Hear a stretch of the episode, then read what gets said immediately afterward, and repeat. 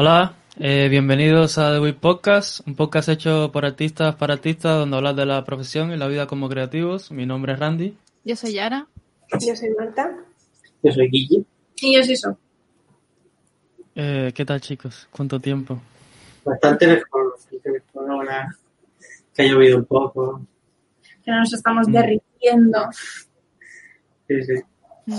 Yo voy a sacar un pantalón largo hoy, Oh, de que ya no tengo tanto frío. De calor, ya os digo. ya no tienes frío, Marta.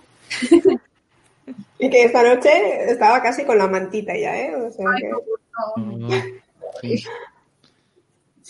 Eh, vale, un, un par de notas antes de empezar con el tema de hoy. Eh, una de ellas es que, bueno, lo típico que, que siempre se me olvida decirlo, lo digo para final, pero de que eh, pueden escucharnos en iTunes, Spotify, así como eh, interactuar en las redes sociales con nosotros, eh, Instagram, Twitter, Facebook, eh, o si no, ir directamente eh, a la página web y dejarnos comentarios, no sé, lo que queráis dejarnos por ahí, que nosotros lo vamos a intentar responder. Vuestro apoyo es súper importante para nosotros. Sí. Y otro apunte, que el siguiente no será en vivo, así que, bueno, eso.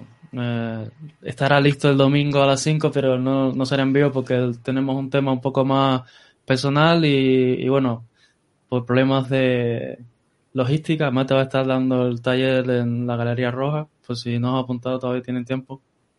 Ahí la pueden ver en directo a ella. Sí. Y bueno, el tema para hoy es eh, usando referencias, que aún me deja un poco alucinado, ¿no? Ver esta pregunta por ahí de vez en cuando, eh, incluso con artistas ya establecidos, ¿no? De, eh, que si está bien usar referencias, que si no es usar trampa. Eh, ¿Qué creéis ustedes? Debería ser obvio, la verdad. pero Sí, yo coincido contigo, Randy, que a estas alturas del partido, la verdad es que Un poco chungo, ¿no? Claro, eh, supongo que, que como que hay la, la confusión esta de, de pensar que es como copiar. Mm. Pero co- Que, que copiar también, o sea, puedes copiar bien o puedes copiar mal, que al final es eso, usar referencias. todo el mundo aprende copiando. ¿no? Claro, no, no, puede, no te llega el conocimiento del, del cielo, del cosmos, por magia. O sea, tienes que, que, que tienes que hacerlo, tienes que copiar a los maestros que, que aprendieron y que lo, lo averiguaron todo antes que tú. Yo creo que es- también influye eh, lo que comentó Yara en el podcast de gestión emocional, de como que tenemos la, la impresión equívoca de que tenemos que saberlo todo del dibujo porque nos estamos dedicando a esto. Y, o sea, there's no shame en, en no saber pintar, yo qué sé, una piedra, una esmeralda y coger fotos de una esmeralda y aprender cómo se pinta una esmeralda. Ujú. Sí. Sí, al final dejar súper, súper, súper claro, usar referencias no es hacer trampa, usar referencias no es, eh, no sé cómo decirlo, no es copiar ah, la realidad de forma, em, no sé cómo decirlo, indiscreta, de forma que no, no sé, que, no sé cómo decirlo, es como que hay mucha gente aún que le gusta eso de mm, subir en, en sus redes sociales o en su página o lo que sea y decir, he hecho esto sin usar referencias, como diciendo, mirad qué bueno que soy. Y es como, a ver, no es que, que sí, que si eres como Kim Jong-ji y tienes un mundo en tu cabeza y eres capaz de crearlo, vale, pues sí, eso tiene mérito, pero al final no pasa nada por usar referencias, no eres ni mejor ni peor por usarlas o no usarlas. y Mm. al final es un- una forma más de, no sé, de... Sí que un apunte que quería hacer eh, rápido era que el tema de Kim Jong-il que siempre se saca cada vez que se habla de referencia y tal, pero es que incluso Kim Jong-il toma referencia, o sea, él no puede dibujar una cosa que no existe de, de su cabeza, tiene que haberla visto antes y él mismo ha dicho, ¿no? De que es eso, es que lleva tanto tiempo dibujando e intentando entender cómo funcionan las cosas, intentar imaginarlas de su cabeza en tres dimensiones y poder hacer estos ángulos súper chungos que hace y todas estas cosas. Es decir, que no es que lo saque de, no sé, ha vivido en un cubo y de ahí ha empezado a sacar su idea. No, no, ha, ha tenido que experimentar un montón, ha tenido que dibujar un montón y ahí es que, que puede hacer estas cosas que parecen casi magia, pero no, al final Claro. es una forma de estudio mucho más eh, profunda y, y una parte de que sí es un poco única de él, ¿no? De poder recordar las cosas con tanta accuracy, no se me olvidó la palabra en español, pero, pero eso, eh, ya solo el punto. Sí, eh, yo también quería decir que eh, recientemente en un podcast escuché, de hecho, sobre Kim Jong-gi, que este señor desde que es- tiene ocho años dibuja entre seis y doce horas al día. Dime tú cómo coño no vas a dibujar así, dibujando desde los ocho años de seis. Es que es, es un montón. O sea, yo me noto el cambio solo dibujando una hora más al día. Una hora más. Y me noto el cambio. Entonces, ¿No iba a la escuela este señor? no lo sé, puede que no. A ver, también te digo eso, lo escuché en un podcast, puede que no sea 100% real, Mm. pero veo a ese señor siendo una impresora desde siempre. Mm. Y juegan otros factores como es memoria fotográfica y que si te vas fijando en su trabajo tiene épocas en las que Si va por tema. se- sí, va por temas, no lo pinta todo desde cero, es como ahora voy a dibujar soldados, ahora voy a dibujar esto, ahora voy a dibujar lo otro. Y entonces eh, tú tampoco ves detrás cuando está mirando las imágenes o cuando no, ni estás a su lado cada día para ver qué es lo que hace. Pero se lo habrá, no sé cómo decir, pensado antes, ¿no? A lo mejor un poco lo que va a hacer también y habrá mirado Claro, sus claro. referencias en su momento, ¿no? Y analizado. Mm, Mm. Sí, y... Ah, iba a decir algo más y se me olvidó. Ah, bueno, sí, ya me acuerdo. Aparte de que refera- usar referencias, perdón, hoy estoy un poco...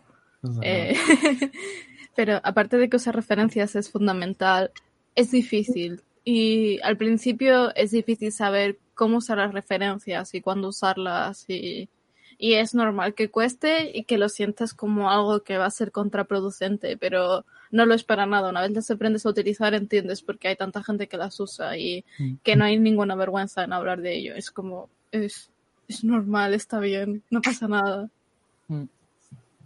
Sí, un apunte que quería hacer y con el que quería empezar un poco el, el- el podcast es eh, esta frase de Jonathan Lethem, creo que se llama, que esto está en el libro de Probar como artista, Sí. que cuando la gente llama algo original, nueve de cada diez veces no tienen ni idea de dónde la de, de las referencias involucradas en la fuente original. Que es eso? Que realmente no hay nada original ya, ¿sabes? Todo está hecho. Lo único que la gente coge diferentes referentes, lo mezcla en su cabeza y saca una cosa novedosa en ese sentido, porque es eso, pero, pero no es que exista como tal la originalidad, es decir, existe como concepto, pero no es que haya, no sé, una imagen súper original y tal, eso es lo que es eso. Muchas veces no conocemos la referencia de dónde viene, pero con mirar un poquito eh, los artistas que le gusta a esa persona, eh, qué ha mirado, qué ha absorbido, qué peli le gusta, qué serie le gusta, qué música le gusta,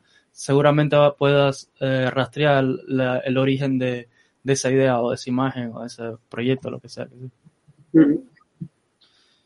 Eh, vale, ¿por, por qué creen que hay tanta controversia sobre este tema de las referencias? Porque es como, no sé, incluso en las escuelas de arte o eso mismo, que, que tengamos que hacer un programa sobre esto. ¿Por qué se sigue abriendo tanto dilema con este tema? Yo creo que quizá porque es como, en general es como el pedir ayuda que para cualquier otro ámbito, que, que es como quizá la gente lo ve como que no eres tan bueno como si lo haces por tu cuenta.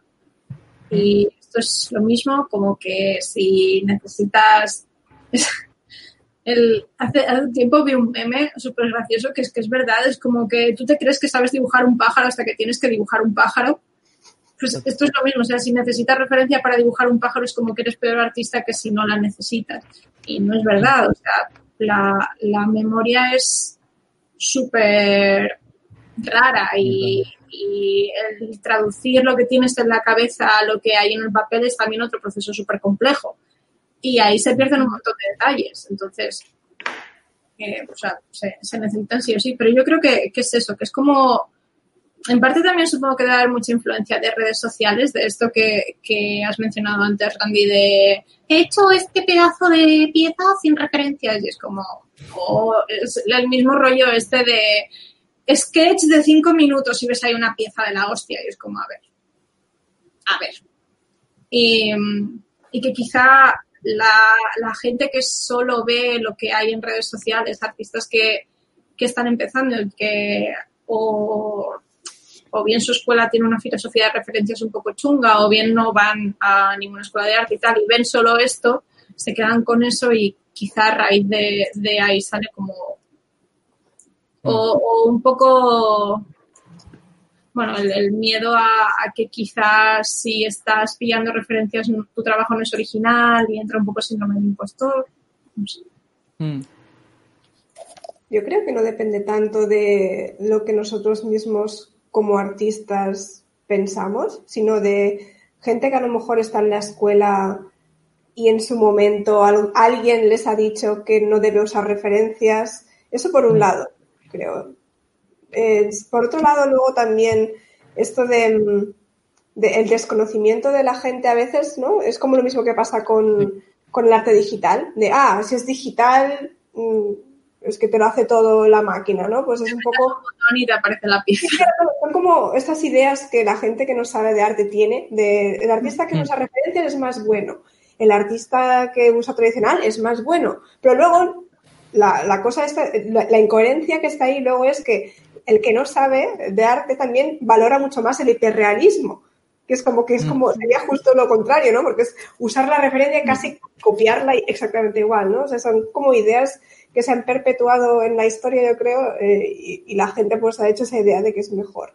Que tampoco tiene mucho sentido, porque luego si te fijas en, yo qué sé, Leonardo da Vinci, ¿no? Y toda esta gente usaban un montón de técnicas, o sea, referencias, vamos, brutales, en plan de esta señora aquí parada durante varios días la voy dibujando, ¿no? O sea, usaban referencias un montón y luego también usaban técnicas de, no sé cómo decirlo, de, ¿cómo se llama? Transferencias, ¿no? Sí, transferencias, sí. O sea, sí, sí, distintas técnicas, entonces no entiendo qué ha pasado en todos este, estos años para que ahora de repente aún la gente se pregunte si, si usar referencias es bueno o malo, ¿no? No, no, no sé. Sí, yo, la, la te bueno, la teoría no, he leído un poco sobre esto también, es un poco de... Empieza con el romanticismo del arte, ¿no? El tema de los artistas estos que querían ser súper puros y cuando el arte dejó de verse como una... Eh, no como una profesión, sino como una... ¿Cómo decirlo? Craftsmanship, ¿sabes? Como que... Como una artesanía.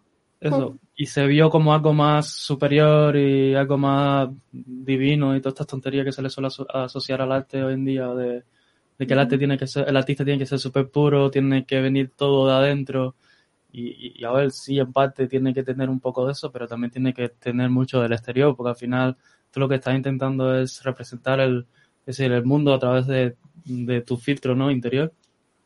Y viene un poco de eso, ¿no? De, cuando dejó de mirarse eh, un poco a la academia y fue más a la parte experimental y la parte más conceptual y, y, este tipo de, de arte que, que, cambió todo. También vinieron todos estos um, conceptos, ¿no? Del el, el, el, artista que se muere de hambre porque no puede vender una pintura y todas estas cosas que ya empezaron ahí con esa, en esa etapa también.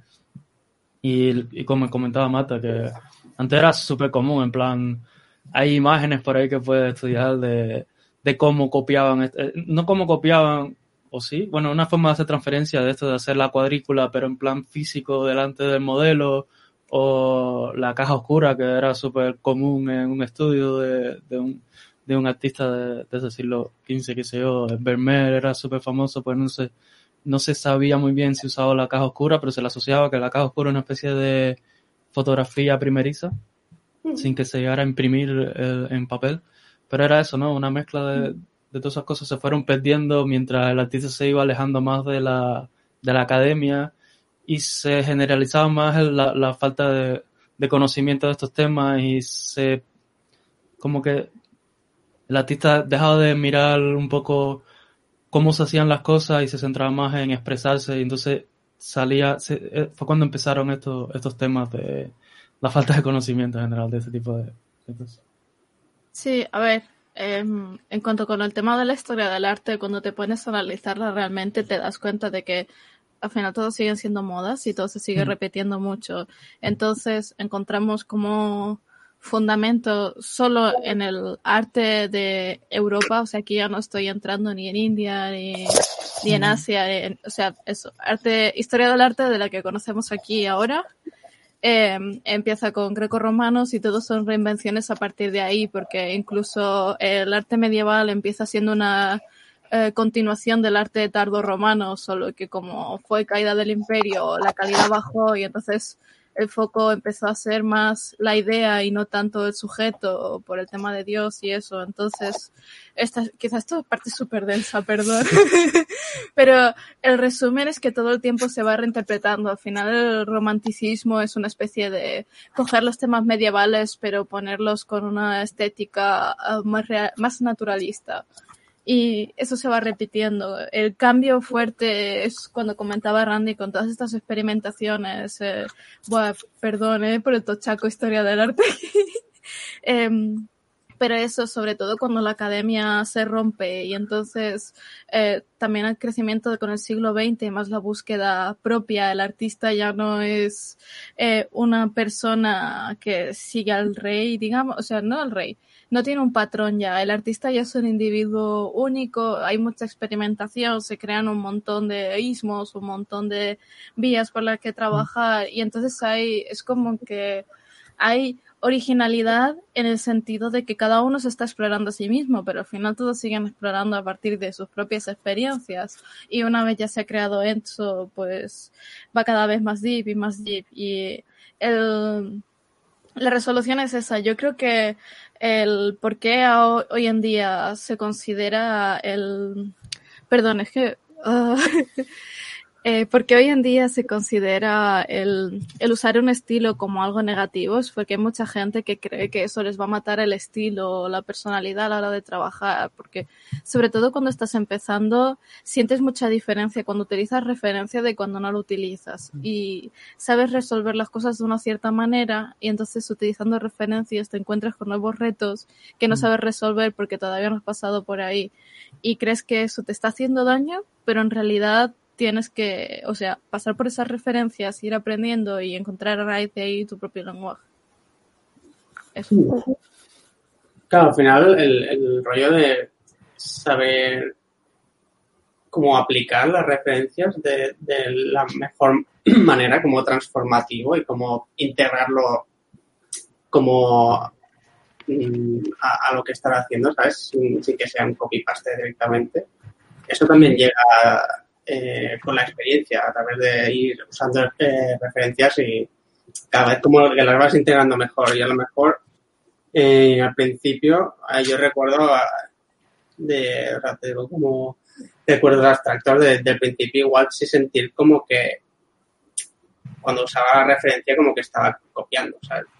En, en plan, ¿qué es eso? Que, que tampoco copiar, tampoco es, o sea, hay que, obviamente hay contexto en el que el copiar está mal, eh, pero, pero hay contextos en los que sí, ¿sabes? Y, y en, en cualquier contexto yo lo sentía como que era algo malo y, y no era así, ¿sabes? Mm. Sí, bueno, porque al final no era tanto que tú supieras traducir, bueno, lo que has dicho antes, que tú supieras traducir lo que estabas haciendo. O sea, la, la referencia a lo que estabas haciendo, como que adaptabas lo que estabas haciendo a la referencia. Sí, tal cual.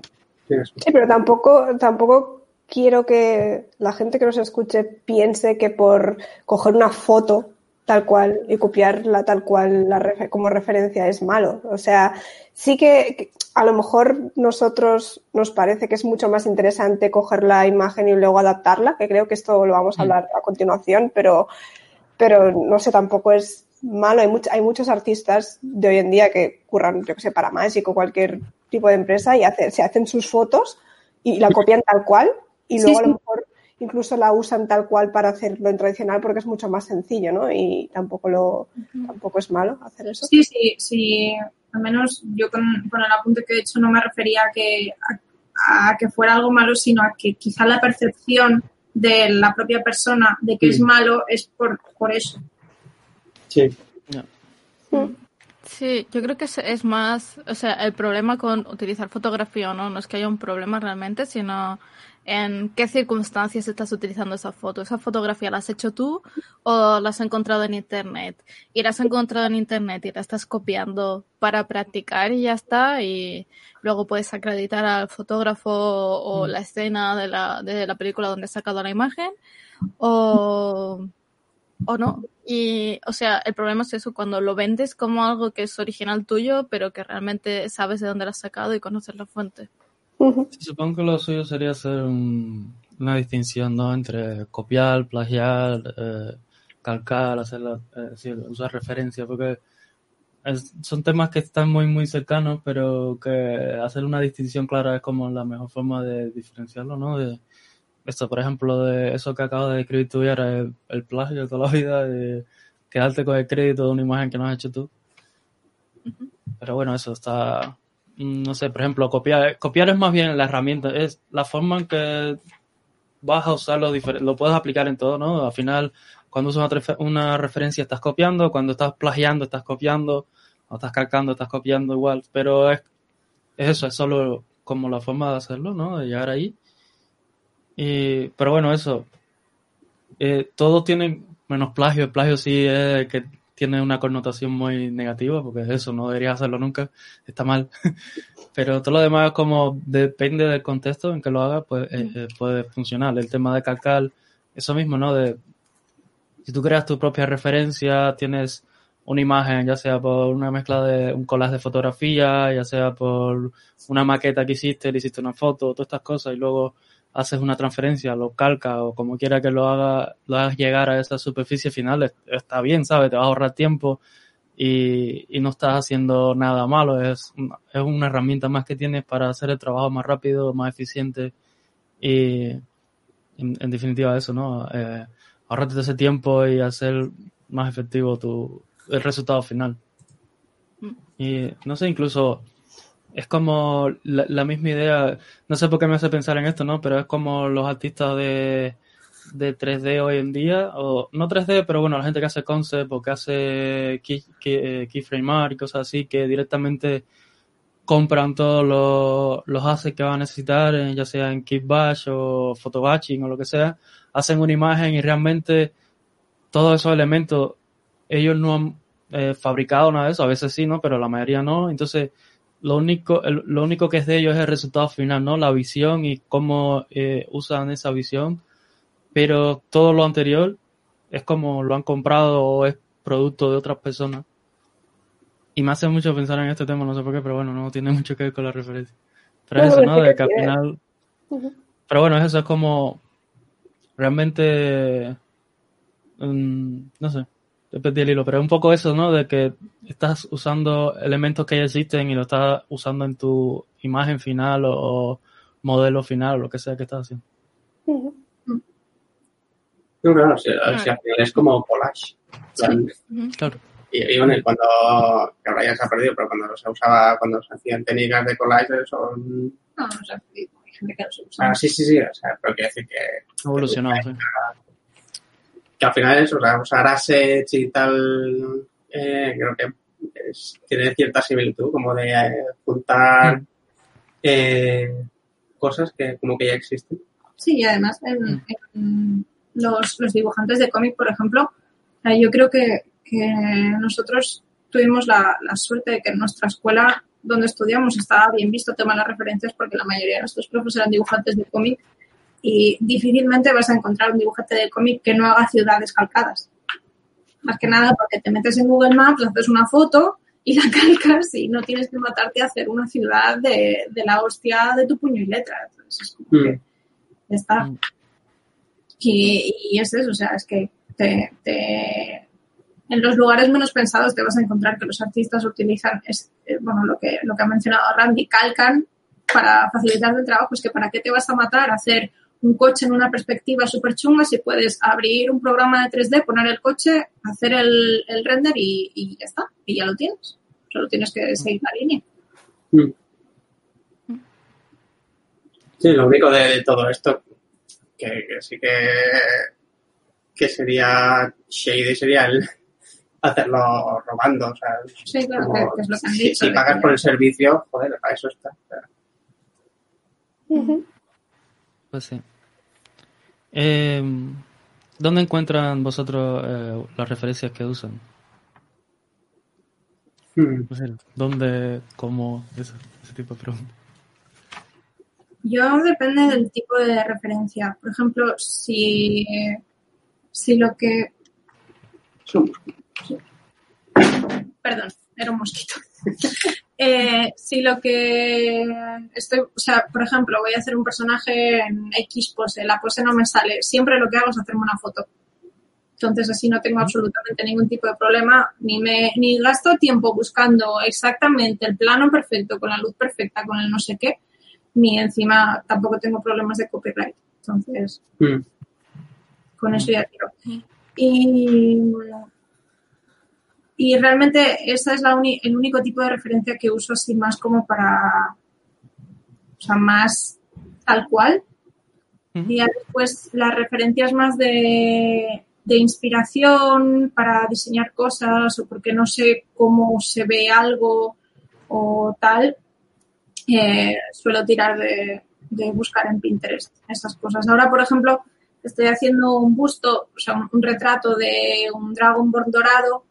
Como el dorado es difícil, o sea, el oro es difícil, eh, lo que he hecho ha sido eh, en, en un programa de 3D hacer un busto, bueno, hacer, poner un busto de estos de por defecto, meterle material dorado, poner más o menos la luz adecuada y quedarme con esa imagen como referencia también Mm. y añadir como más imágenes doradas para eso, fotos de, de un manequineco dorado que tengo en casa para ver cómo funciona el material y tal. Y Pinterest, Pinterest, mucho Pinterest. Hmm. Em, yo creo que ah, una cosa que acabas de comentar, Sof, que es, es importante, que es diferenciar eh, un poco los tipos de referencias, porque, por ejemplo, a- a- ahora explico a qué me refiero. Em, o sea, por ejemplo, puedes tener referencias que te inspiren, es decir, cuando vas a empezar una pieza, a lo mejor, y no tienes a lo mejor muy claro por dónde tirar y te pones a mirar imágenes de algún artista que te gusta, o yo qué sé, si tienes que hacer un elfo, pues te pones, pones en Google elfo y a ver qué te sale, no sé, a lo mejor te inspira algo, ¿no? Por decir algo así. Es un ejemplo muy tonto, pero para poner el ejemplo.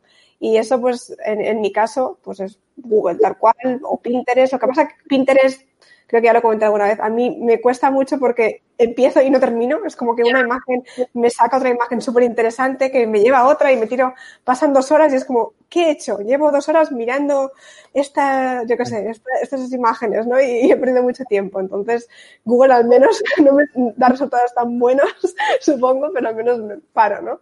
Y me es más sencillo. Y, y luego eh, el otro tipo de referencia que sería el, el de cuando tú ya has empezado, ¿no? Ya tienes tu composición hecha un poco y con tus colores, lo que sea, y, y, pues yo qué sé, tienes que, que ver esa, la pose de esa mano con esa luz o el metal con esa luz concreta que tú tienes en tu imagen. Y allí pues en mi caso solía ser hacerme fotos, antes me hacía un montón de fotos, pero últimamente es más programas de 3D, eh, Mm. sobre todo DAZ Studio, eh, desde que Randy descubrió los, mm, las mil formas perfectas de, de cómo renderizar con DAZ 3D, ¿vale? Porque yo DAZ lo usaba mucho antes, pero solo para poner la pose, ¿no? Del- Sí. de lo que es el, pero no lo usaba para renderizar, antes usaba eh, Keyshot para renderizar. Eh, pero, pero eso, DAZ o ZBrush o Blender, lo que sea, para, para hacer tus modelos. Luego también de la página web esta que se llama Sketchfab, eh, hay un montón de modelos gratuitos ahí también eh, que puedes descargarte y entonces como referencia lo puedes usar. O sea, incluso de edificios, árboles, hay de todo que, te- que son en plan scans en, en 3D y como referencia va, va súper bien también. Sí, eh, yo iba a decir un poco lo que ha dicho Marta, que sobre todo es eh, pensar qué es lo que necesito en ese momento, lo que estoy buscando realmente, y sobre todo en el caso de que vayas a utilizar artistas como referencia, pensar qué es lo que gusta de ese artista antes de, de copiarlo a tope, porque es algo que a mí también me ha servido mucho para analizar qué cosas busco yo a la hora de trabajar y mejorar y eso. Entonces, Yo uso un poco de todo, no mucho 3D porque todavía no lo controlo, pero eh, DA siempre ha estado ahí y siempre estará ahí. eh, utilizo eh, mucho Pinterest y ArtStation también, porque hay mucha gente ahí que hace 3D Mm. y que sirve para un montón de cosas porque hay algunos que lo tienen renderizado, hay otros que les puedes dar la vuelta y entonces pues Mm. en tanto en ArtStation como en Pinterest tengo como varias carpetitas en plan em, 3D, eh, plantas, eh, poses de gente y cosas así y poco a poco voy haciendo una galería cada vez más grande y lo que mejor mejor me va siempre es um, es una es un consejo muy tonto ¿eh? pero investiga todo lo que encuentres curioso, en plan, ay, qué curioso, ¿qué es esto? Te pones a buscar, averiguas qué es, porque conforme más nombres sepas, más culturas conozcas, más de todo investigues, eh, más vas a poder jugar a la hora de trabajar, sobre todo con el ámbito de buscar ideas o explorar ideas diferentes cuando te sientas atascado o lo que sea. Y es de lo que mejor me ha ido siempre en plan, ay, mira esto, qué curioso, ¿qué será? ¿Para qué sirve? Y eso, desarrolla un montón. Eh, también puedes terminar en un bucle infinito en el que no haces nada durante un día entero, así que ponte un tiempo límite para hacer esas cosas. Eh, mm, pero eso, eh, a la hora de hacer un trabajo, tiro sobre todo de fotos, de modelos 3D, ya sean míos, ya sean de edad o, o de, de, gente que lo haya hecho así, y poco más. Eh, yo quería hacer un inciso que respecto a, a, lo que ha dicho Marta de que ella pasó de, de foto a 3D. Eh, a mí personalmente, pues, es una chorrada, pero bueno, a lo mejor a alguien le sirve. Eh, a mí personalmente me siento que me sirve más la foto porque al hacer yo la pose es como que noto qué cosas, o sea, qué partes del cuerpo están en tensión y qué partes no. Y, es como que me resulta más fácil interiorizar la pose que estoy haciendo y traducirla a, a la pieza. Es, es, una chorrada, pero bueno, no sé, a mí... Como a mí que... me... Sí, pero se pueden combinar. O sea, no, no tiene por qué ser una cosa o la otra. O sea, está claro que si coges DAD y haces una, una pose súper tonta y horrible, te va a quedar fatal. O sea, tienes que intentar entender la pose, ¿no? Y ver dónde cae todo el peso de la figura, o para que te caiga también, ¿no? Porque Igual que, por ejemplo, las lo manos. Perdón, solo eso. Con las manos con DAD, por ejemplo, las manos quedan muy mal. Las tienes, te tienes que hacer fotos sí o sí de las manos. Sí, yo lo que hago de hecho es me hago una, una foto para sentir eso que dices, eso de la pose, sentirla, de saber que no me estoy cayendo y no sé qué. Y a partir de ahí hago la pose en Studio. Ya será Claro. eso. Y también añadir que hay gente muy guay y muy pro por ahí que puede pagarle a modelos y puede pagarse un Sí. setup y puede hacerse ahí una referencia súper guay con gente viva que ninguno de nosotros lo hacemos porque espacio, tiempo y dinero, pero que se puede Y hacer COVID. y que se tengan, y COVID, se puede hacer y que lo tengáis en cuenta. Sí. Vale, no, no lo había pensado, pero es verdad. Eh, eh, ya lo has dicho antes, algo que, que me ha recordado, algo con lo que estrogleo, que es el, el rollo este de, de que necesito una referencia, pero no sé cómo escribirlo, ¿sabes? Para conseguir los resultados que, que yo quiero. Eh, eh, por eso lo, lo que mejor me va es Pinterest, porque me sirve como para ir saltando, ¿sabes? Como de, de imágenes similares. O sea, me, me va bien en ese aspecto cuando estoy como medio... Bueno, tampoco porque hay una tangencia con el póster de aquí y me está molestando.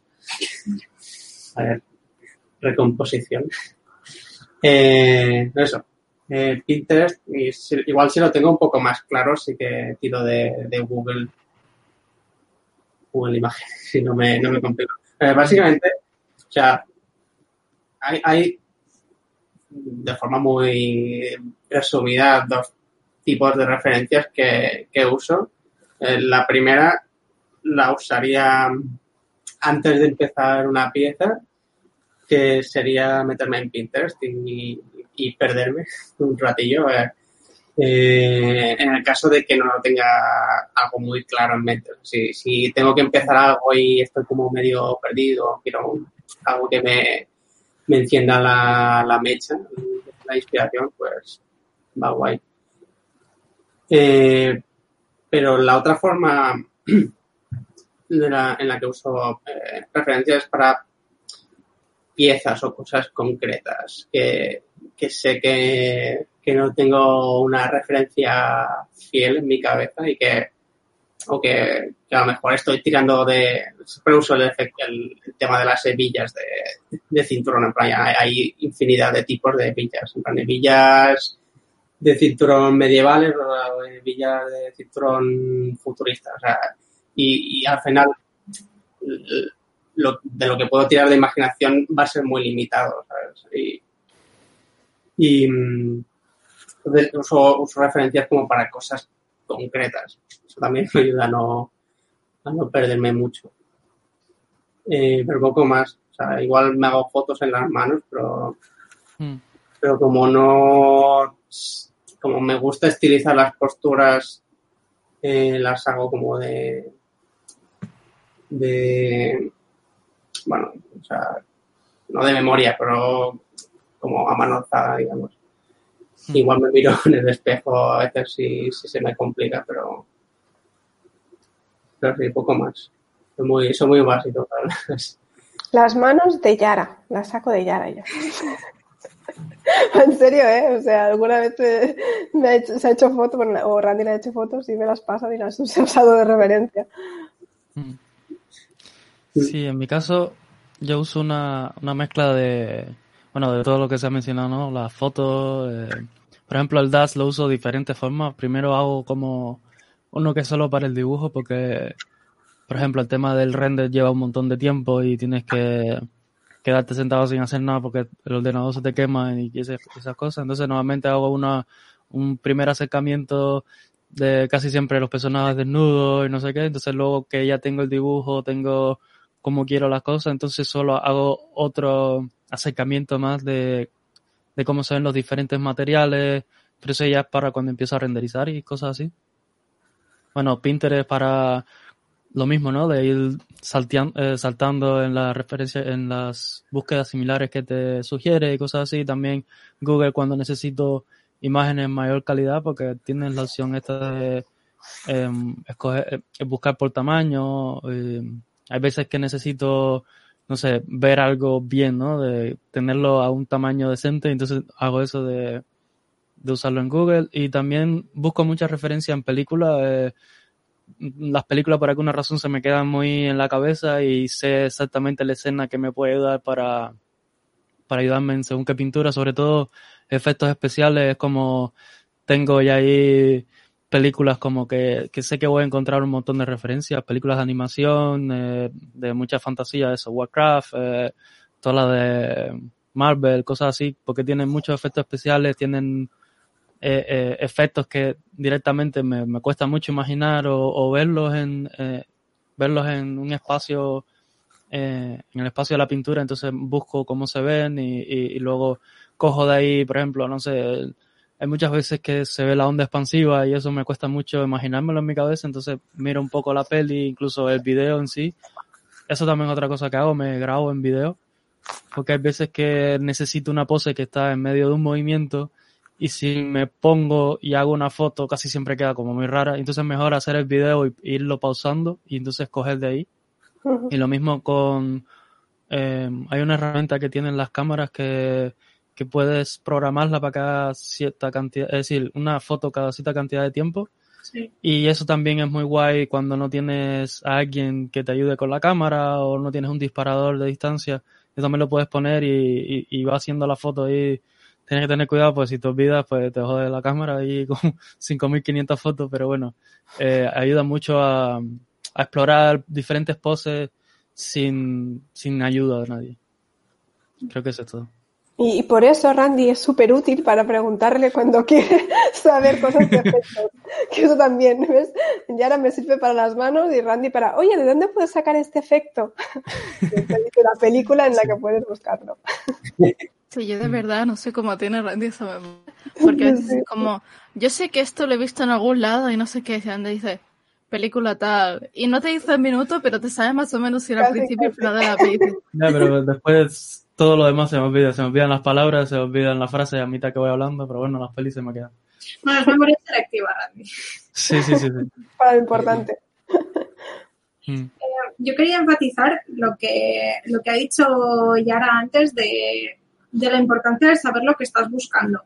Eh, creo que, que ya lo mencioné hace un tiempo. Tengo, tengo un libro super guay que es de armas y armaduras. O sea, mola mucho porque es muy extenso, pero es como que le falta mucha información. Hay como mucha cosa, pero poca información de todo.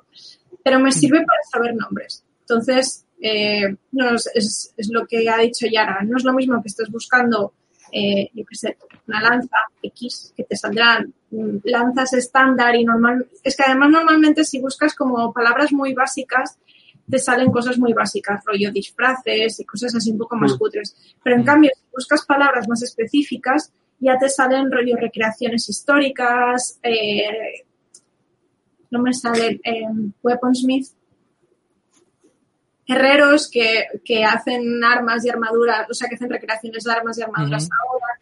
Y, y esto se, se aplica a todo. Y, y eso, solo quería decir que creo que es muy importante. Vale. em, la siguiente pregunta que tenía apuntada aquí es cómo aplicas tu referencia, pero más o menos ya lo hemos, lo hemos ido mencionando. Eh, ¿Hay algún momento en el que no usen referencia? Mm. Bueno, yo Aquí, lo he por ejemplo, bueno, venga, va. Y yo, eh, Eh, no, que, que lo he mencionado antes, pero lo voy a aclarar porque no. sí.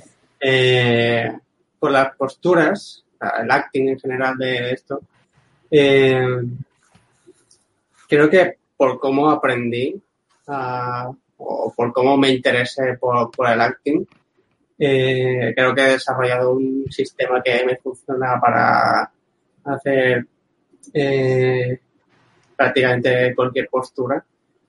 Pero es que Eh. además tu, tu estilo, al ser como muy estilizado, funciona muy bien. Claro, que, que a eso iba, que, que si tuviera que hacer algo más realista, igual sí, que- sí que te diría de foto, pero como me gusta hacer posturas exageradas, como deformar la anatomía para hacerlo más dinámico y tal, eh, si uso referencias, lo más probable es que mm, mm, me acabe quedando algo eso, más realista, ¿sabes? Y menos dinámico. Eh, entonces, me siento más en control de, del acting si, si lo estoy como, si, eso, si lo estoy haciendo como, eh, como bueno, con el sistema este de, de shapes y, líneas y tal, como tipo parecido a lo que a lo que hacen los animadores para el, movimiento y tal. Pero ahí también es más divertido. O sea, también me lo paso mejor durante el proceso. Yo creo que esa sería la única eh, situación donde no tiro de referencias. Mm, En mi caso, eh, yo no utilizo referencias eh, cuando voy a hacer la pose y estoy concentrada solo en el mood, porque entonces es como que, o sea, si empiezo buscando referencias para la pose, me cuesta mucho saber qué es lo que quiero para el personaje, porque al final, visualmente, eh, en el caso de una referencia, una foto, tener una mano así en vez de así, no es nada, pero cuando vas buscando el qué hacer, he notado que es más ágil también eso de... De hecho, es bastante parecido a lo que ha comentado ahora Guille, de que primero va probando por su cuenta, solo que yo después sí que busco como el, cómo funciona la anatomía para pegarla después a, a lo que tengo esbozado, pero son bocetos muy, muy, muy, muy feos. Mm, A veces tienen las piernas muy largas, a veces tienen la cabeza muy grande, pero como solo estoy buscando como el gesture, Eso de que son feos, debería estudiar. sí son feos. Sí, ¿no? Pero no pasa nada, eh, tienen que ser feos. Es su propósito. Pero eso, em, en momentos en los que no necesito tanto... eh, o sea, cuando me concentro en cosas que no es que sea algo correcto, pero a la vez es que es raro, porque, por ejemplo, para buscar ideas también tengo muchas imágenes al mismo tiempo, pero no están ahí como para copiarlas. Em, de aquí me estoy saltando ya a... Pero bueno. Y entonces como que va activando y desactivando mirar las referencias en plan, vale, no necesito esto, vale, pues más o menos la idea, lo cierres y el recuerdo que tengas de eso lo utilizas. Pero, em, bueno, aquí ya es una cosa mucho más filosófica, me parece, que es que em, aunque tú no estés utilizando referencias, estás utilizando referencias siempre. Porque al final nosotros como personas tenemos unos recuerdos y tenemos unos gustos y unos criterios que vienen no vienen de la nada, todo viene de algún lado. Entonces es como que, aunque tú no seas consciente si estás utilizando referencias, solo que no son tan tan directas. Y, y vaya, eso. Sí, a eso quería llegar, porque al final es eso, siempre estás usando referencias, aunque no lo estás haciendo de forma directa, porque al final es eso, ¿no? De que al final tú estás sacando lo que tú recuerdas de que es el cuerpo humano y cómo lo puedes posar, es decir, y cómo, funciona, que eso también es una forma de referencia, que muchas veces yo lo que me pongo es el maniquí directamente fijo y, voy inventándome la pose mirando cómo recuerdo yo que funciona, ¿no? Pero que eso también, hay veces que, que eso, que mm, en el sentido estricto de la palabra, ¿no? De usar referencia delante de ti, pues un poco, hay veces que no lo uso, por ejemplo, en la parte de exploración de una idea, que donde, donde sí intento sacar todo de, de cero de, de, mi cabeza, porque es la, la, la, fase explorativa, ¿no? Un poco como yo decía era de que quedan muy raros los bocetos, la gente todo es y tal, pero me ayuda a no perder tiempo y a sacar la idea lo mejor, eh, ya voy a decir otra cosa en inglés, pero la, forma más directa, ¿no? Más cruda posible. Y y eso me ayuda, ¿no? A, lograr cierto nivel de, expresividad que si me pongo a mirar una referencia o me pongo a buscar, a hacerme una foto en ese momento, como que o se me va la idea o, pierde esa frescura, ¿no? Que puede tener si directamente la, hago el boceto rápido y, y, y, voy a saco hasta que luego ya puedo regresar a esa, a ese boceto y entonces buscar la referencia, todo ese tipo de cosas. Sí, en mi caso es que es lo mismo. Es que voy a repetir lo mismo que habéis dicho ya Randy, porque es exactamente lo mismo, del proceso de, del principio no usar y luego, y luego sí usarlos. Eh, me comentaba que quería, eh, Marta, eh, ¿cómo aplicamos la referencia?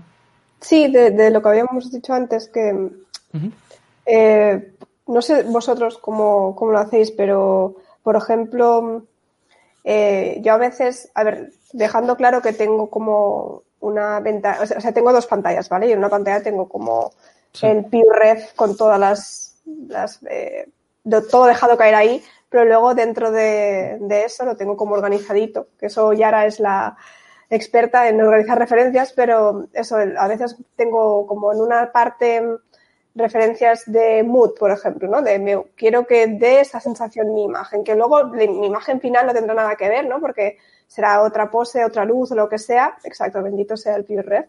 Em, pero, pero va bien tener referencias de, de, mood, que eso a lo mejor sí que lo puede, yo al menos sí que lo hago al principio, a lo mejor porque en mi cabeza a lo mejor tengo una idea, pero si lo veo visualmente me es más como más sencillo luego aplicarlo a mis bocetos iniciales, digamos, pero eso, varias referencias de, de, mood. Luego a lo mejor referencias de, yo qué sé, de, de, pose, lo que sea, ¿no? O referencias de otra cosa, ¿no? Pero eso, en un, eso por un lado. Y luego a la hora de aplicarlas, eh, hay mucha gente, por ejemplo, que coge, se hace su referencia en 3D y la, luego pues la retoca un poco y la deja tal cual. Luego otra gente que se hace su referencia en 3D, pero aún así no la usan como base, sino que es otra referencia más que tienen hecha para ellos, igual que si te, haces una foto, pues la tienes como referencia. Eh, em, o, por ejemplo, pues eso, te haces un render, le quitas el fondo y a lo mejor lo usas como selección en Photoshop, ¿no? Con el control clic tienes la selección, pero luego vas pintando, que yo eso alguna vez lo he hecho eh, y otras veces no. Otras veces tengo el 3D separado y solo lo uso de referencia para a lo mejor no perder el dinamismo, si quiero que quede más dinámico, ¿no? Pero que son, digamos, distintas formas de cómo poder aplicar la, la referencia. Y, por ejemplo, cuando hago manos, como me gustan mucho las manos de tanto de Sargent como de Bugoró, ¿vale? Lo que hago es me pongo un montón de manitas ahí que tengan la pose parecida en, mi propia imagen, o sea, al lado, digamos, y tengo, tienes mi, archivo de Photoshop con un montón de manos pequeñitas ahí de referencia y voy, voy pintando mi mano, ¿no? Por ejemplo, pues, yo no sé, distintas formas de, usar la referencia. Y yo en mi caso lo que hago es un poco eso también de... Espera, que normalmente tengo eso, tengo un montón de renders de diferentes cosas y, mm, hay uno que sí calco tal cual, de, que casi siempre es el de los personajes estos de nuevo. Esos, mm, si quieren ver el proceso entero, está en el, curso este de Station Learning, ahí se ve cómo calco ahí a tope. Eh, alguna gente me lo ha dicho, pero bueno, es lo que hay, es lo que hago. Y luego, normalmente eso, ¿no? El, el, el modelo de edad casi siempre está muy roto, depende de la pose que use. Entonces luego tienes que aplicarle igualmente tu, los conocimientos que tengas de anatomía o lo que sea, porque es eso, están rotos, son modelos que tienen sus límites, pero mola mucho, ¿no? Eh, hasta, eh, es como una primera mancha que uso, ¿no? De, en vez de meterme tres, tres horas ahí intentando capturar las proporciones, porque eso sí está bien, el, las masas generales donde van ubicadas y tal, pues eso sí lo copio tal cual, y entonces luego si vengo y hago el dibujo más limpio o más cercano, tengo que buscar más referencias también de fotos de, de gente de verdad, ¿no? Para ver cómo funcionan según qué parte y, ese tipo de cosas. Y, pero intento que el, eh, por ejemplo, a mí me gusta que, el, que toda la imagen sea coherente y por eso no me gusta usar 3D directamente en la imagen o fotografía. Eh, más que nada porque no sé cómo mezclarlo bien, ¿no? Si supiera, pues directamente lo hacía, ¿no? Pero también como mi estilo, mi estilo es un poco más pictórico y tiendo mucho más a usar la mancha y la pincelada para vender según qué cosa, pues no sabría, no sé todavía cómo hacer eso usando el 3D o cómo, o con la, o con la foto directa, ¿no? Entonces lo que hago es eso, los tengo al lado en el PureRef y voy copiando, voy mirando, también tengo eh, yo lo hago, por ejemplo, lo que hace Mata con las manos, lo hago con dos artistas que me encantan y es la idea que tengo yo de el estilo eh, supremo que quiero llegar, que es mezclar Jamie Jones y Chase Stone y tengo un pure ref solo con esos dos artistas y voy tirando de los dos. Es decir, no es que copie cómo lo hacen, sino voy mirando, vale, eh, Chase Stone resuelve esta superficie así, y Jamie la resuelve así. Pues yo intento mezclar un poco de los dos en mi cabeza y eso es lo que intento hacer, que es una forma de también de usar la referencia, supongo. ¿El resto? Um, bueno, um, en mi caso, el, utilizo muchísimos tableros distintos de referencias. Eh, como dice Berta, los tengo siempre súper organizados, porque es que llega un punto donde empieza a mezclar y a utilizar tableros y se vuelve una locura, así que si no está desde el principio bien, mal. Eh, si tenéis curiosidad de ver ejemplos directamente, en mi ArtStation, en la sección de Challenge, tengo puesto cómo empecé todo el desarrollo de los últimos personajes, con lo que podéis ver más directamente lo que estoy hablando y no va a ser tan abstracto. Pero Normalmente empiezo con, con el mood que quiero dar con esos personajes de, vale, pues quiero que sea tenebroso, quiero que sea... Es muy raro porque son como referencias, a ver, sí, obviamente es conceptar, te hago referencias conceptuales, pero como que recae mucho en sensaciones y entonces es muy difícil de explicar en plan cristalino, frágil, no sé qué, y se vuelven cosas muy raras. Pero entonces Después de esa primera fase de mood, donde tengo unos cuantos artistas que me recuerdan a ese mood, objetos, texturas, todo lo que me resuene a eso, incluso tengo bandas sonoras que me sirven de referencia en plan, esto es lo que sonaría si estuviese jugando ese juego o cosas así. Y me ayudan muchísimo. Y entonces cuando paso al personaje por sí, primero tengo que tener muy claro, o no muy claro, pero lo suficientemente claro qué es lo que espero de ese personaje. En plan, eh, va a ser así o va a ser así. Y como en mi caso es un estilo, o sea, mi estilo es bastante estilizado. Eh, cuando empiezo a hacer personajes en plan muy estirados o transparentes o, o con patas de animal, pues es como complicado no encontrar una buena referencia de una pose porque ninguna se acaba de adecuar. Y entonces lo que me va muy bien hacer es como hacer estudios de ese tipo de personaje que me gustaría tener. Por ejemplo, para eso además lo suelo hacer en Sketchbook porque como es más divertido, pues así es como no me siento tanto como perdiendo el tiempo repitiendo lo mismo una y otra vez. Pero entonces en una libretita me pongo a dibujar a personajes que vea súper largos, aunque no tengan nada que ver con lo que yo estoy buscando para el mío, pero para ver cómo funciona su anatomía, ir desglosándolo todo un poquito a poco. Que eso es algo que se me ha olvidado concretar a la hora de que estábamos hablando sobre copiar eh, cuando sentáis la diferencia entre copiar y plagiar, plagiar es simplemente hacer pasar el trabajo tuyo por el, o sea, pasar el trabajo de otra persona por el tuyo propio y copiarlo tenéis que entender más como eh, desmenuzar un ordenador o, o, un coche o algo así, en plan, lo estás destrozando, lo estás abriendo trocito a trocito para entender exactamente cómo funciona. Y una vez sepas cómo funciona y tú puedas montar tu propio coche, no va a ser el mismo que has desmontado, sino que va a ser el tuyo propio. Entonces, a la hora de hacer tú tus propios personajes o sacar tus propias ideas, primero tienes que entender por qué esa gente hace esas ideas y por qué esa gente está tomando esas decisiones, entender por qué la anatomía de ese tipo de bicho funciona así, si a ti te parece que esa anatomía funciona, porque en el caso de cosas inventadas como que es más complicado, de si estás dibujando una persona normal, pues es fácil saber si está bien o si no. Te pones tú de pie, si lo puedes hacer más o menos, pues está bien. Pero eso, cómo mantiene el equilibrio eh, una persona que tiene las patas estas de, de, animal que están subidas, pues es complicado. Entonces tienes que buscar referencias que haya hecho otra gente que tú consideres verídicas, tienes que estudiar animales, tienes que estudiar un montón de cosas. Y una vez tienes eso desglosado, entonces es cuando ya atacas el personaje tuyo que bueno, es lo que hice yo en esos casos, y igual con las armaduras, no es lo mismo dibujar una armadura por primera vez que haber estudiado 500 armaduras y después ponerte a ella, porque entonces es como, vale, esta pieza tiene que ser así porque si no choca con aquí, y esto tiene que ser así porque es que si no, entonces cuando se doble, pues se apuñala a sí mismo porque tiene un pincho en el, un pincho en el pecho. Cosas así. Los personajes de Wu todavía no entiendo cuando hacen así qué les pasa. ¿Pueden hacerlo? Ay. Pero bueno, eso, que son como muchas cosillas que tener en cuenta y después ya cada vez voy especificando más las referencias una a una. De, vale, ahora ya solo necesito tener claro esto, ahora solo necesito ver cómo brillan los materiales, ahora necesito solo ver cómo funciona la sombra aquí y ya estaría. Mm.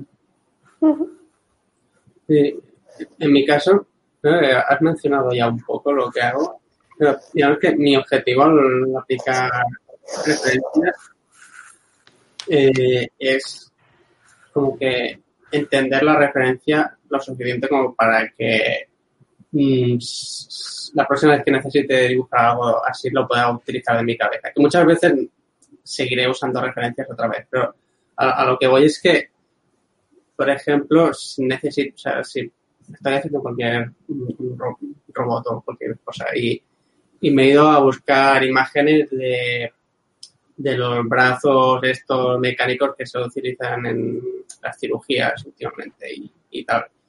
Eh, para, para cosas así me gusta, eh, como para cosas como funcionales o mecánicas, me gusta usar referencias de, de la actualidad, o sea, prefiero siempre que es como que ya existen cosas muy locas que se hacen actualmente y funcionan y tienen utilidad prefiero usar esa referencia antes que una referencia de alguna peli de ciencia ficción o lo que sea.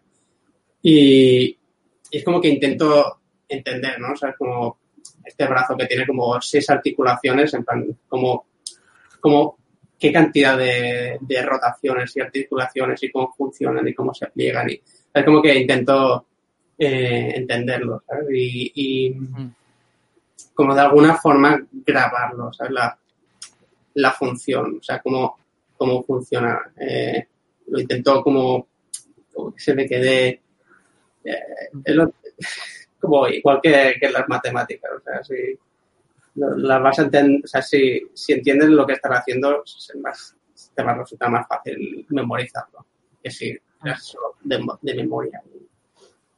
Eh, por eso intento como comprender aquello que tengo delante. O sea, un brazo mecánico es como algo muy complejo, pero con cosas más sencillas también.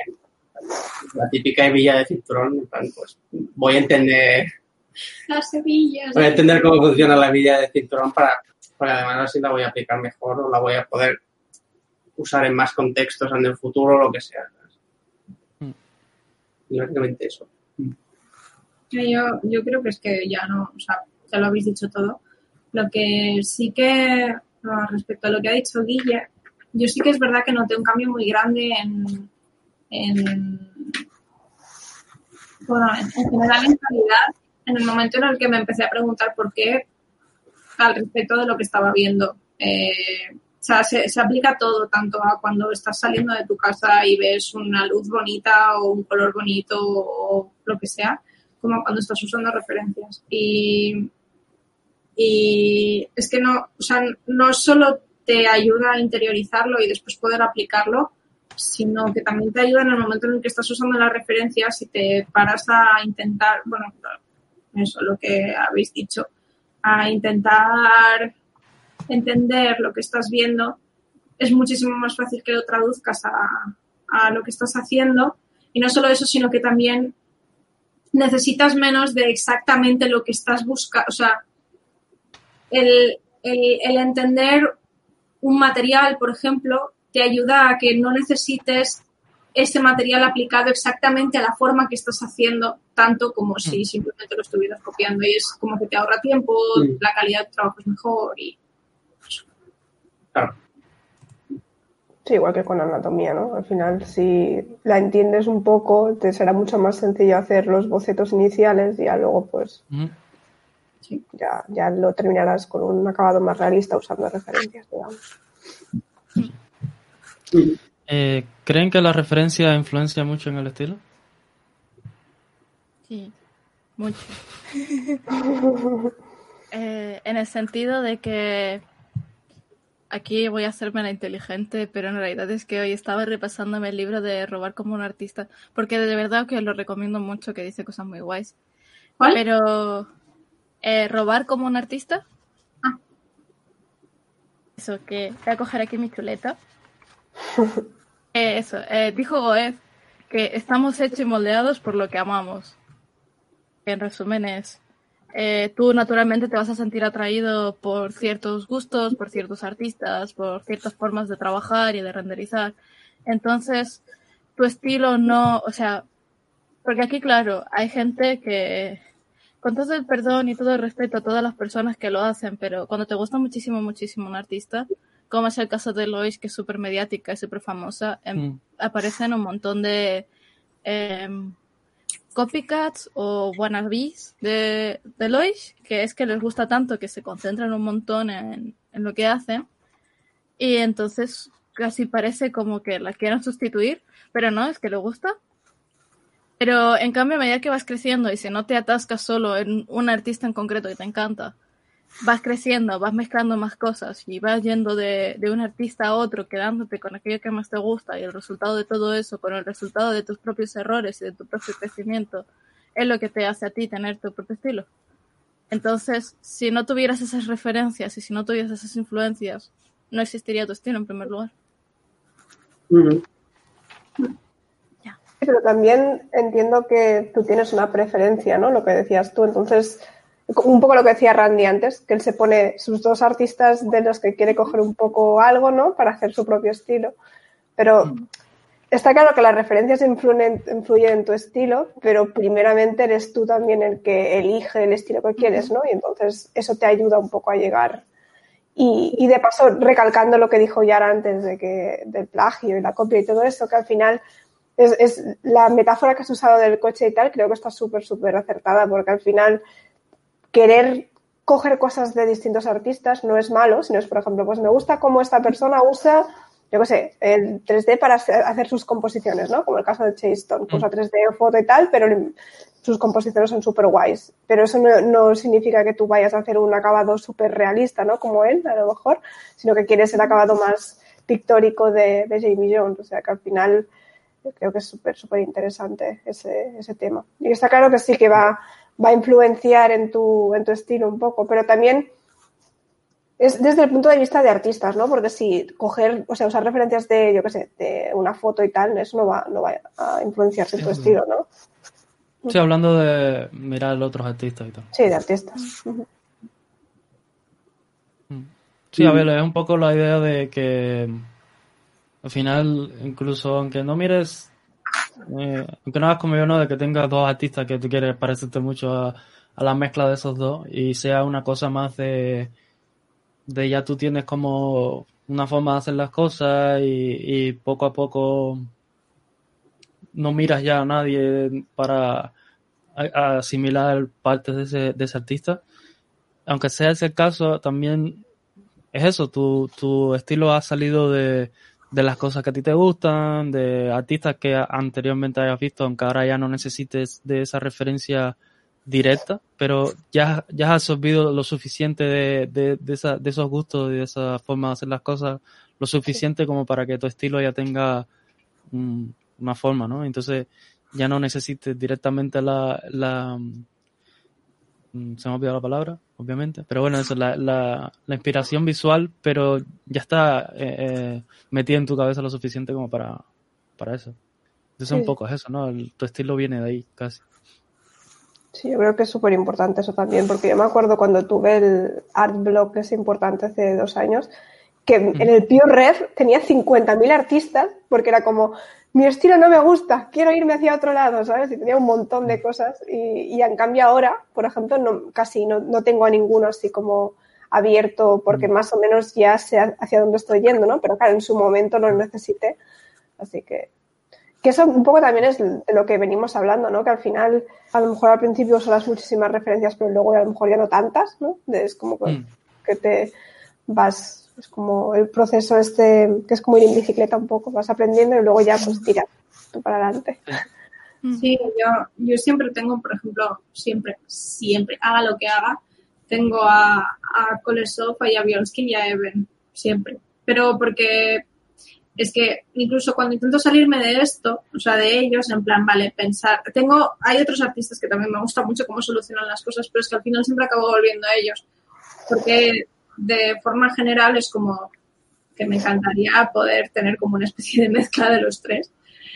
Y, y es eso, es como que me, me ayuda un poco a, como a fijar objetivo y, y también, joder, me, me inspiran un montón. Entonces es como que tengo ahí un par de imágenes abiertas suyas y de tanto en cuanto las miro y es como, Mm. como tan hermoso todo.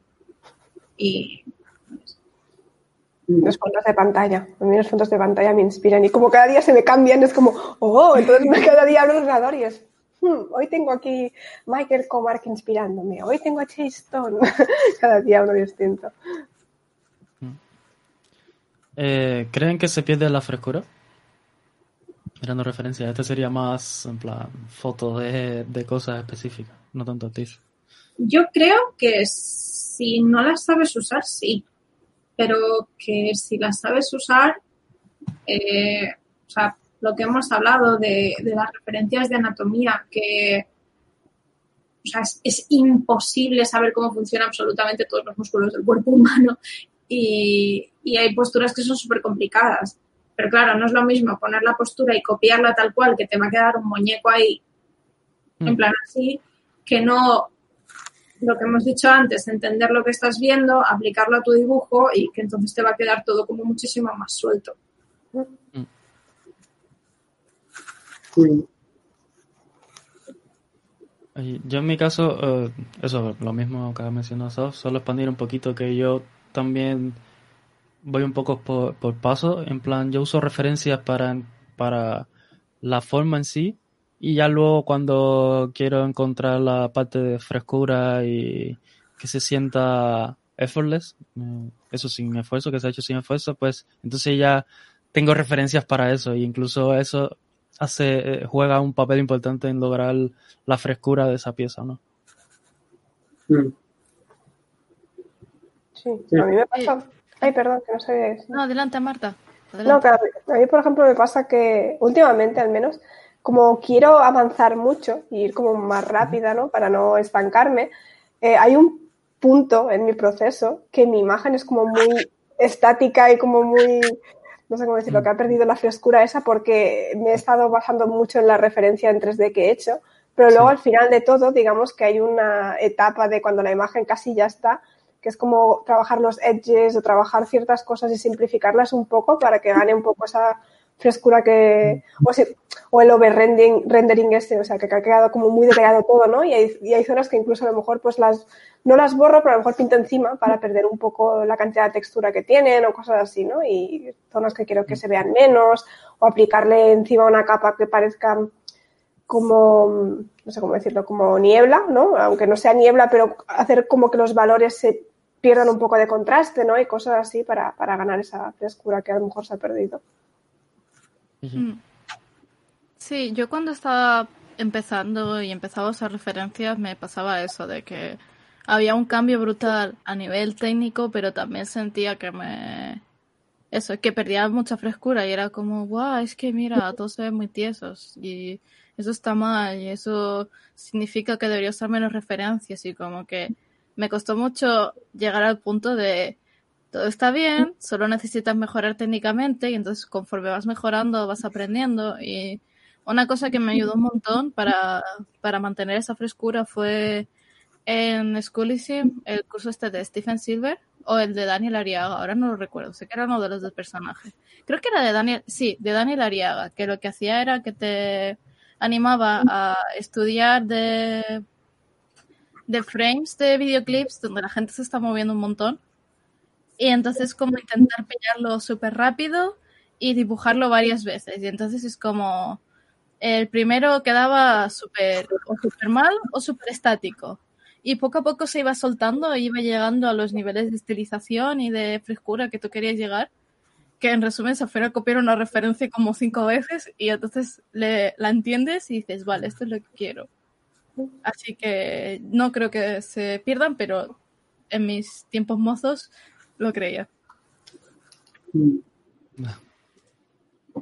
Bueno, supongo que viene con, con, con experiencia el, el saber aplicar. Creo, creo, que esto ya lo he dicho antes. Nada. nada, nada. Vale. Um, ¿Qué herramientas recomiendo? Ya hemos mencionado algunas, pero bueno, si tienen alguna otra que se les haya quedado. Parte del DAS. Eh, el PureRef. ¿Qué más necesitas aparte de DAS en tu vida? Yo últimamente he estado, o quiero explorar, todavía no he empezado, estoy viendo, aprendiendo cómo va la herramienta en sí, el Unreal, porque es eso, es, también tiene una, eh, un marketplace súper enorme con un montón de modelos que hay muchos que son gratis directamente, tienes animaciones, tienes efectos de, directamente efectos eh, VFX, es decir, de fuego, magia, cosas así, que puedes directamente tirar en tu escena y ya tienes la escena exacta ahí. No es como, por ejemplo, en DAV me cuesta mucho ese tipo de cosas porque tengo que poner una luz y entonces la luz tiene que tener ciertos parámetros para que parezca fuego real, pero en este caso en un real ya directamente sería fuego, eh, con las propiedades físicas de fuego, porque un real es muy bueno en ese sentido. Y mi cámara se ha congelado. ¿Qué otra herramienta? Um, a mí se me ocurre, aparte del el tema de mirar uh, por ArtStation otros artistas y otras disciplinas, el investigar en sí muchas otras disciplinas en general, mm. eh, estudiar mucho aparte, o sea, como apropiarte de tus referencias y si hay cosas que te llaman muchísimo la atención muy a menudo, tengas eh, tu cuaderno, ya sea digital o físico, pero tener como tu cuaderno de ir repasando esas cosas que te gusten para ir asimilándolas mejor. Que eso no es una herramienta en sí directamente, pero al mismo tiempo también porque vas coleccionándolo. Sí, hacerte como tus carpetitas también, ¿no? En tu ordenador. Rollo, por ejemplo, de artista, yo tengo un montón ahí, rollo estilo, y tengo ordenado carpetitas por nombre. Y... O incluso a lo mejor si te gusta, yo qué sé, si te gusta como alguien hace fotos de referencia y puedes comprar sus packs o cosas así también, no sé, mm. dependiendo. Sí, yo compro muchos modelos 3D, así que...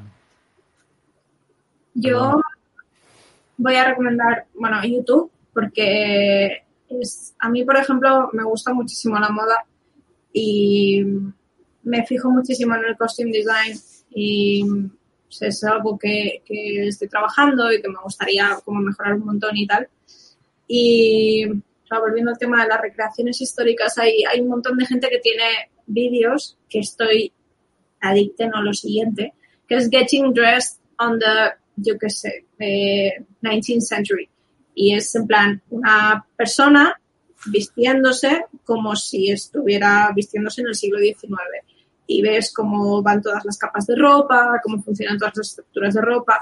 O sea, eh, también hay de estas cosas de armaduras y también, bueno, YouTube por lo que he mencionado ya era de videoclips, eh, clips de gente haciendo deportes, cosas así. Creo que ese tipo de referencias van súper bien y es como que normalmente siempre se piensa en foto, pero bueno, creo que, que Randy también lo mencionó, que los vídeos funcionan súper guay, sobre todo para si, si quieres darle dinamismo a, a, las cosas.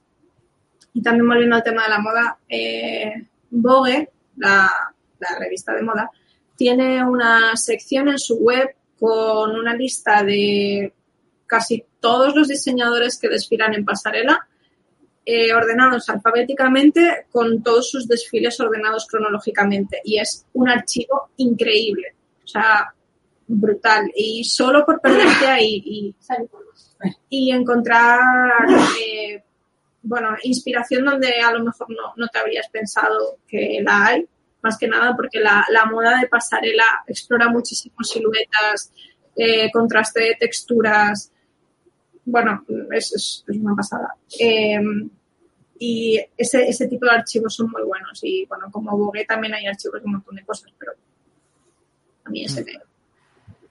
Ah. Elizabeth también está viciada a los, a los vídeos de moda histórica. de moda histórica.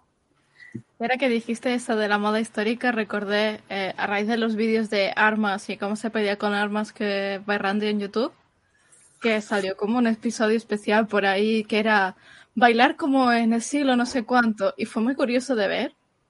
En plan, eso, porque sobre todo cuando tienes que hacer eh, cosas más históricas, eh, tener en cuenta los movimientos de la persona, los bailes que hacían, que en realidad el baile era como estirar un piececito y ya está, ¿sabes? O sea, Cuidado, pero son cosas que normalmente tú te montas tu película en la cabeza y luego si quieres ser... Eh, no me sale. Accurate. Sí. Históricamente. Pues está muy guay ir consultando para entender cómo se vería en esa época. Es como... Estoy volviendo otra vez a historia del arte, pero cuando te venden que las catedrales eran muy, muy luminosas y no sé qué mierda, que en realidad es mentira. O sea, molaría mucho ver cómo sería la imagen sensorial real de una catedral antigua, porque básicamente era súper oscuro, apenas había velas encendidas, porque a primero que no entraba todo el mundo, y después la luz solo entraba por las vidrieras que estaban súper pigmentadas, cual entraban luces rarísimas, olía rarísimo, porque era incienso, la gente estaba enterrada dentro de las iglesias, o sea que también el olor, y es como que la experiencia senso se sensorial, sí, perdón, la experiencia sensorial es muy diferente cuando descubres un poquito cómo era en realidad de lo que se vende normalmente en, en, cualquier lado. Y no sé, a la hora de pensar en ideas y conceptos de environments o ilustraciones o así, pensar, hola, molaría mucho poner esto, cómo sería realmente. Y básicamente eso, que investigar siempre te va a abrir un montón de, de puertas, tanto a ideas como a la hora de ilustrar bien y mm. esas cosas. Yo los pondría a bailar reggaetón con con ropa clásica. bueno, yo, yo pagaría por ver eso, ¿eh? Bueno, eso eh, es un poco todo lo que teníamos para este capítulo. Eh, no sé, eh, modo conclusiones, si quieren decir algo. Yo aquí tengo eh, esta fase del libro de Roba como artistas. Si nos, logramos, nos libramos de la caca de tratar de ser completamente originales, dejaremos de intentar el hacer las cosas desde cero para asumir nuestras influencias en vez de huir de ellas. Que 100% de acuerdo con eso. Sí. ¿Algo más? Que um, usar referencias no se hace trampas. Sí. Copiar. Pues eso es todo por este episodio, así que no sé, eh, lo de siempre, suscribiros al canal si no lo han hecho, eh, darle a la campanita para que avisen de los siguientes streaming. Ay, Ay un gato. Aparecía para, despedirse. Ahora. Y nada, muchas gracias a los que están por el chat ahí comentando y haciendo preguntitas. siempre es súper super guay ver gente por aquí participando. Y nada, nos vemos en el siguiente. Muchas gracias. Adiós. Gracias. Chao, chao. Chao. Neo también dice adiós.